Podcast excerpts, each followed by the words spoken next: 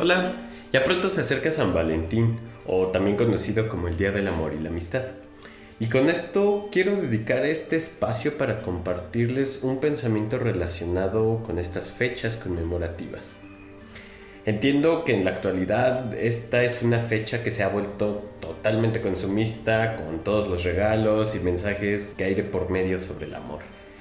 Aún así, este episodio no va en la dirección de hacer una crítica al consumismo, en otro episodio podemos hacer eso, sino que quiero dedicar algunos pensamientos sobre este sentimiento tan profundo que es el amor. Pero este episodio quiero hacer una reflexión sobre todo en torno a la fecha y dedicarles un pensamiento bonito para que se lleven en estas fechas tan conmemorativas. Antes de esto, pues como ya es de costumbre, un poquito de chismito histórico para entender por qué celebramos al amor un 14 de febrero.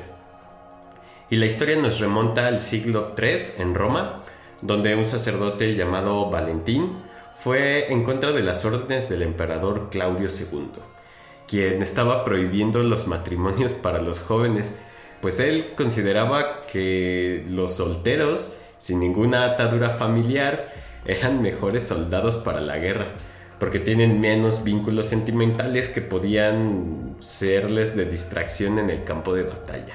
Así es, con esa frialdad es que este emperador es que prohibió el casamiento, los matrimonios y formación de familias. De este modo, el sacerdote San Valentín se opuso al decreto del emperador Claudio, celebrando en secreto matrimonios para los jóvenes enamorados. Uy, cuando el emperador se enteró, eh, sentenció a muerte a San Valentín un 14 de febrero del año 270 o 269 por desobediencia y rebeldía. Es así que fue degollado. Casi 200 años después, la fiesta de San Valentín fue declarada por primera vez en el año de 498 después de Cristo por el Papa Gelasio I. Así es como nace esta festividad que tras un periodo oscuro de guerras y prohibiciones, varias personas decidieron ir en contra de la ideología impuesta por un supuesto líder con un poquito desequilibrado de sus prioridades. La idea de tener un día para celebrar el amor debería ser una fecha conmemorativa y con un mensaje probablemente similar al de la Navidad, donde el amor, el cariño y el afecto van por encima de cualquier situación. Pero como todo, el sistema lo absorbe y lo modifica para sostenerse. Fue, me parece que alrededor del año de 1840-1850, donde se comenzó a, a comercializar con esta emoción, con la venta de tarjetas y dibujos de enamorados. Pero hasta ese momento el amor se celebraba de mil maneras.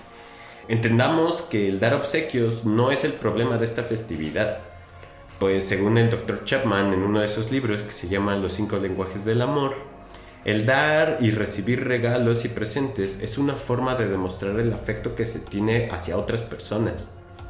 No es que importe el costo de este regalo, sino el detalle. Pero también existen otras formas de expresar afecto, desde pasar tiempo de calidad con las personas que queremos, tener actos de servicio, contacto físico consensuado o decirlo con palabras, música o con arte. No sé, tus posibilidades son infinitas de poder demostrar tu cariño y tu afecto a las personas que quieres.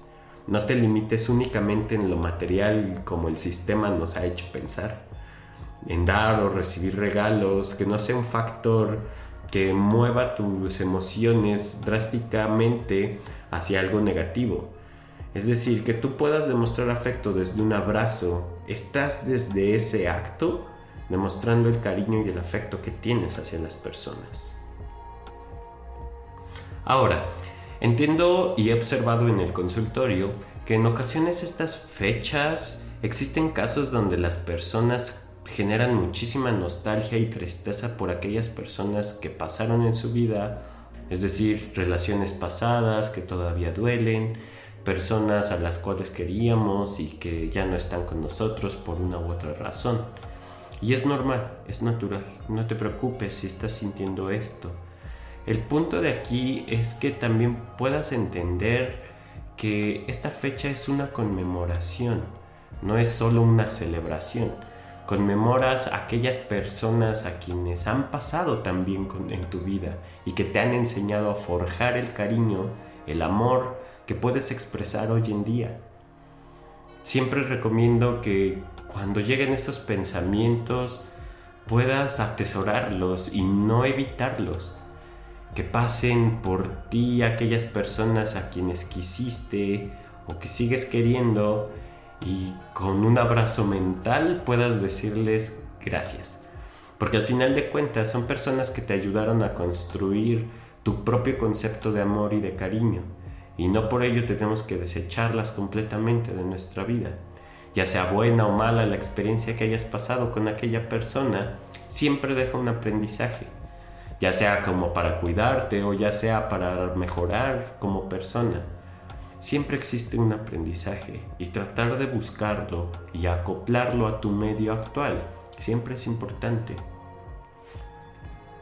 Hace un par de años, una amiga me compartió una supuesta carta donde Albert Einstein le escribía a su hija sobre el amor.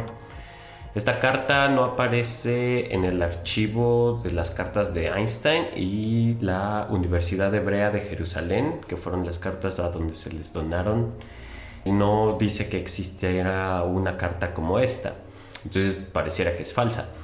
No obstante, quien la haya escrito creo que lo hace de una manera bastante hermosa, tomando a Einstein como un personaje y donde desarrolla una idea del amor muy bonita y muy peculiar que me gustaría compartirles y leérselas en este episodio. Y la carta dice lo siguiente.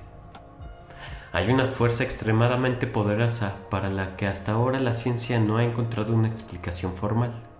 Es una fuerza que incluye y gobierna todas las otras, y que incluso está detrás de cualquier fenómeno que opera en el universo y aún no haya sido identificado por nosotros.